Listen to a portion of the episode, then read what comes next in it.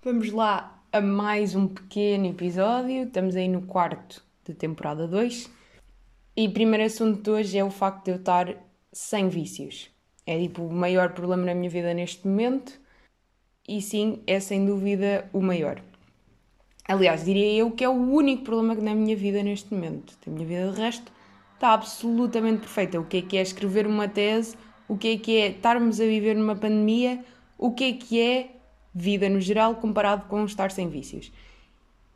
E sem vícios refiro-me a, não, não estou a falar de drogas recreativas, recreativas. Por acaso, porquê recreativas? E buscar esta aqui que uma pessoa nem sabe bem.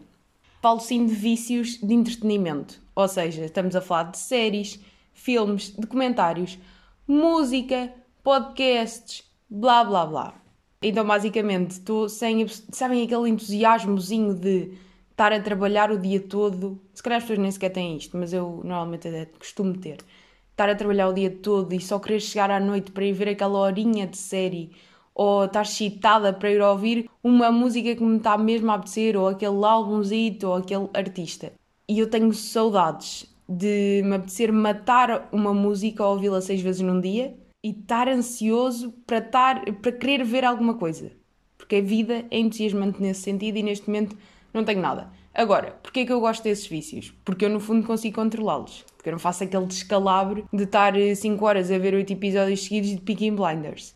Tipo, vejo um e parou. A, a Netflix nunca me perguntou se eu ainda estou a ver alguma coisa. Aliás, eu nem sabia que isso era uma cena até alguém me dizer no outro dia que estava na cama a ver uma série e que basicamente a Netflix teve-lhe perguntar três vezes se ainda estava a visualizar aquele conteúdo ou se era só o PC que estava a dar sozinho, no fundo.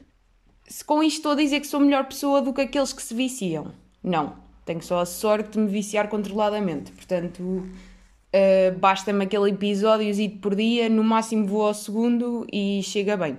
Não preciso de. Pá, não preciso daquela intensidade de estar o dia todo a ver, porque lá está, já sabemos, tem aquele problema da produtividade. Se eu faço isso, sinto-me não fui produtiva, sinto-me nojo e pronto. Então agora sinto-me perdida, porque não tenho nenhum vício no mundo do entretenimento.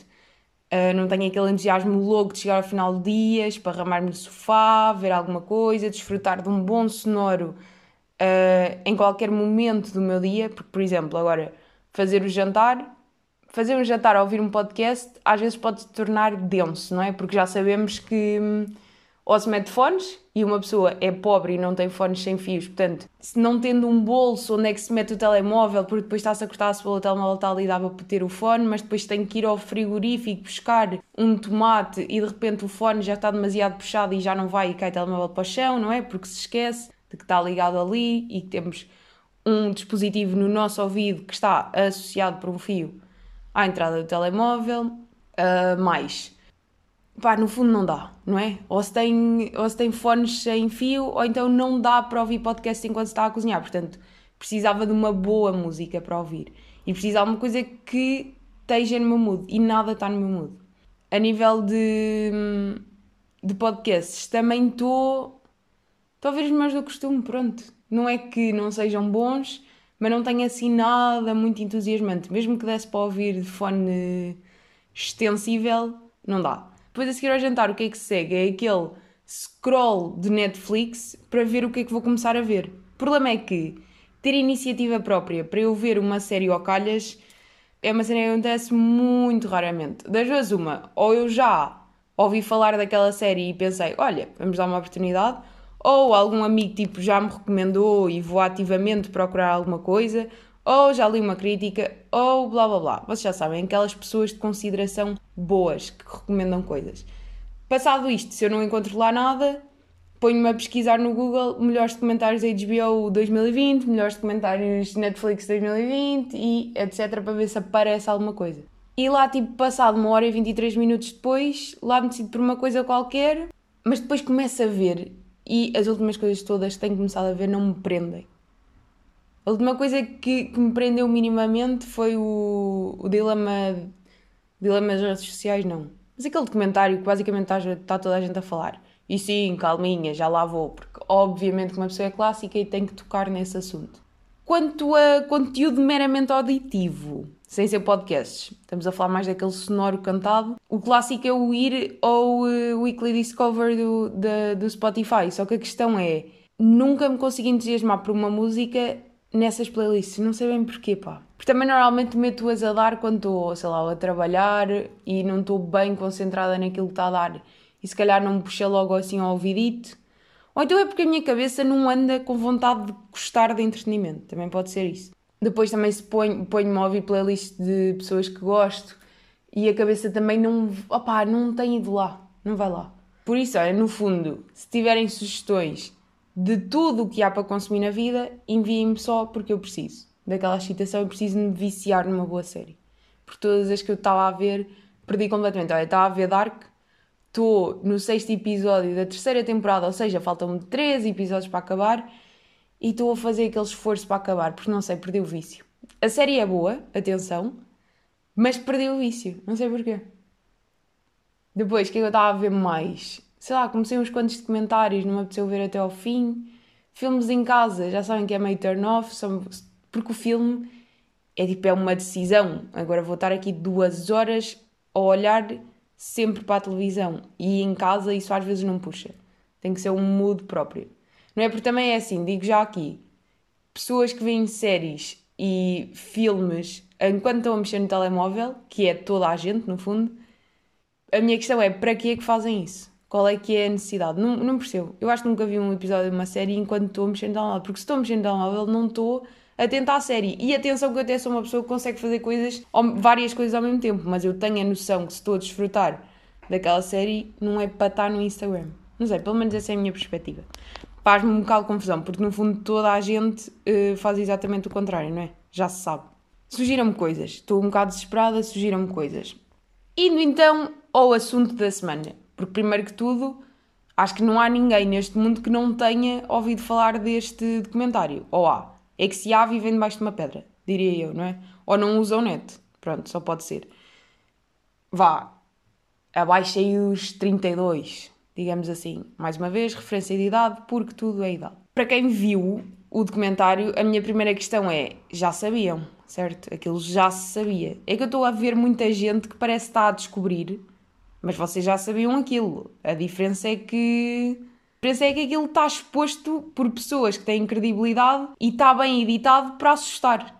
Estão a perceber? Porque no fundo, no fundo, já toda a gente sabe, já toda a gente sabe que vão buscar a nossa informação para criar um feed específico para nós, para aquilo puxar mais e eles venderem mais e vocês viciarem-se e estarem lá o máximo tempo possível, para verem anúncios que de facto possam fazer sentido para vocês e de facto conseguir-se vender mais por aquilo, não é? Porque obviamente que a mim aparecer-me um anúncio sobre umas esteiras de futebol, eu estou-me completamente a lixar. Se calhar se me aparecer um anúncio sobre... Agora acabo de descobrir que não tenho interesses absolutamente nenhums Portanto, não vou dizer absolutamente nada. Não, mas imaginemos que me aparece um anúncio sobre um concerto de uma banda que eu gosto, se calhar já vou atrás daquilo e se calhar já vou consumir e por isso faz sentido o feed ser assim porque, porque é aquele clássico do se nós não estamos a pagar por uma coisa é porque nós somos o produto. A grande frase do documentário. E depois, claro que aquilo nos influencia porque se nós pesquisamos sempre dentro de uma determinada área, o conteúdo que nos vai ser dado é dentro daquela área. E claro que isso vai ter influências a nível político, claro que isso muda o mundo e claro que aquilo dá aquela pontadazinha de dor de barriga de medo. Claro que dá. Mas volto a repetir, nós já sabíamos aquilo. Toda a gente sabe. Pá, porque se não sabem, tipo, o que é que andam a fazer no mundo e o que é que andam a fazer na net, né? Já, já se está a par. Quando se aceita as bolachitas, já sabemos que estamos a aceitar aí meio o diabo pelo, pela neta dentro. Mas pronto, mas agora é assim, vamos lá ver. Claro que a net, não é a net, mas claro que as redes sociais já tiveram impactos bastante negativos no mundo. Aliás, para quem ainda não viu, vejam Cramage, não é Cramage, uh, Cram, agora não sei dizer, pá, mas é um documentário, qualquer coisa analítica, é um documentário sobre como como o Facebook e não sei o quê teve influenciado nas eleições de 2016 dos Estados Unidos e como isso possivelmente pode ter ajudado o Trump a chegar onde chegou. É um bom documentário do qual eu não me recordo agora do nome. Pesquisem, está na Netflix e vale a pena para quem ainda não viu. Claro que esse tipo de cenas vai continuar a acontecer. Está aqui um bicho. Pronto, tive que fazer. Tive que fazer aqui uma paragem na emissão porque me apareceu aqui um bicho completamente assustador. Aliás, é um bicho que está sempre nas, na roupa que está no estendal, depois dela ser seca. Não sei por alma de quem. Não sei se é um bicho aqui da minha zona, se é mesmo um bicho da roupa que está lá sempre. Não sei, não sei. Fazendo uma investigação, tenho que fazer uma investigação sobre isso e depois darei novidades. Voltando a recentrar naquilo que eu estava a falar. Pronto, claro que uh, as redes sociais são o demónio. Pronto, já sabemos, já estamos todos a par. Mas agora vendo aqui da outra perspectiva. Mas será que são mesmo elas que são o demónio ou é a sociedade que é o demónio? Pergunto eu sendo aqui filosófica. É que, na verdade, não sei até que ponto é que são as redes sociais que criam uma sociedade nova, chamamos-lhe assim. Eu acho que simplesmente trazem à tona aquilo que já lá está. Ou seja, não é, não é o Instagram, não é o Facebook que te vai obrigar a votar ou, ou a ter ideias estúpidas ou a seres uma pessoa ignorante. É, se tu és uma pessoa ignorante, vais ter atitudes ignorantes que levam a. Ou seja, isto está só a trazer à tona o que já existia e se calhar potenciar. Vá, não é se calhar, é totalmente potenciar, mas no fundo não é criar nada novo. É só pegar na sociedadezinha de merda que já existia, trazer à tona e potenciar o que foi trazido. É aquele clássico do o racismo não está pior, está simplesmente a ser filmado. Certo? É que não é propriamente. Pá, no fundo a culpa é das pessoas. Estão a perceber? E, tipo, e também foram as pessoas que criaram o algoritmo, também são as pessoas que causaram o problema, no fundo, no geral. Mas não indo por aí e querendo dizer que, que as pessoas é que, no fundo, já são loucas. E, portanto, claro que a sociedade vai ser louca. E depois também é assim, quanto à questão do, do feed selecionado para nós, se vocês consumirem bom conteúdo, por, por princípio ativo, não é, desse consumo, é esse consumo que vai ser trazido. Claro que se vocês forem uns ignorantezinhos da merda que gostam de acreditar em eh, teorias da conspiração, claro que é aí que a vossa cabeça vai parar. Portanto, aqui também quem é que tem culpa, não é? Claro que a rede social não devia promover isso, mas claro que se calhar as pessoas é que não deviam ter essas cabecinhas, digo eu. Ou deviam ter a capacidade de ter espírito crítico e de perceber. Não é porque há aquele clássico de encontrar uma notícia falsa na net e eu sinto que há muita gente que parece que não tem o espírito crítico de perceber, não, mas calma, isto é mesmo verdade. É que isto não é só estar no mundo e levar com o mundo na cara. É convém estar no mundo e pensar sobre ele. E saber de onde é que as coisas vêm. E ter espírito crítico acima de tudo, não é? Aliás, com máscaras de corona, está claramente a demonstrar que as pessoas, no fundo, são um bocadinho mais burras do que aquilo que se achava. Ou pelo menos que eu achava. E que o espírito crítico está nos zeros. Porque é aquele clássico, porque é aquela, aquele, aquela normalidade de estou dentro do supermercado, é obrigatório usar máscara, uso máscara e está muito bem. Agora, estou no paredão da praia, estou cá fora, não é preciso usar máscara, não uso, independentemente se estão mil pessoas ou se estão cinco. Percebem? É, eu sei que estamos cá fora, mas se calhar ter a noção que se estou num sítio com demasiada gente, posso colocar uma máscara. Se estou numa esplanada e não estou a consumir nada, meto a máscara. Não estou sem a máscara, certo? Ou, ou aquelas cabecinhas de burro que não sabem usar a máscara, que estão sempre a mexer na parte da frente, que metem no pescoço, que é o nariz de fora, que é. Epá, usem a puta da máscara normalmente, como é suposto. Faz-me um bué da confusão não terem cérebro para chegar lá. E isto faz-me lembrar daquela altura em que a OMS não queria, ou, ou a DGS, pronto, alguém que não queria que as máscaras fossem utilizadas, primeiro porque era preciso assegurar que quem de facto precisava dela as tinha, mas também porque uh, ia causar uma falsa sensação de segurança que poderia ainda potenciar. E de facto está mesmo aí. É que há pessoas que não sabem usar e que se calhar se contaminam mais facilmente com a máscara porque não sabem usá-la. Tipo, aprendam, não é assim tão difícil. É. São regras tão simples como não tocar na parte da frente que pode estar contaminada e depois andar a passar as mãos nos olhos e no cabelo e na roupa e no pescoço. Quando se coloca a máscara, é a máscara com o nariz tapado, não é o nariz cá de fora a máscara é colocada na cara na zona que é para colocar, não é no pescoço. As máscaras descartáveis é para utilizar e irem fora.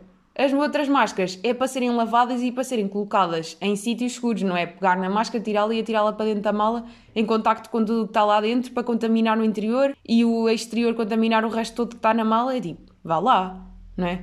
E depois, indo também à questão das máscaras descartáveis.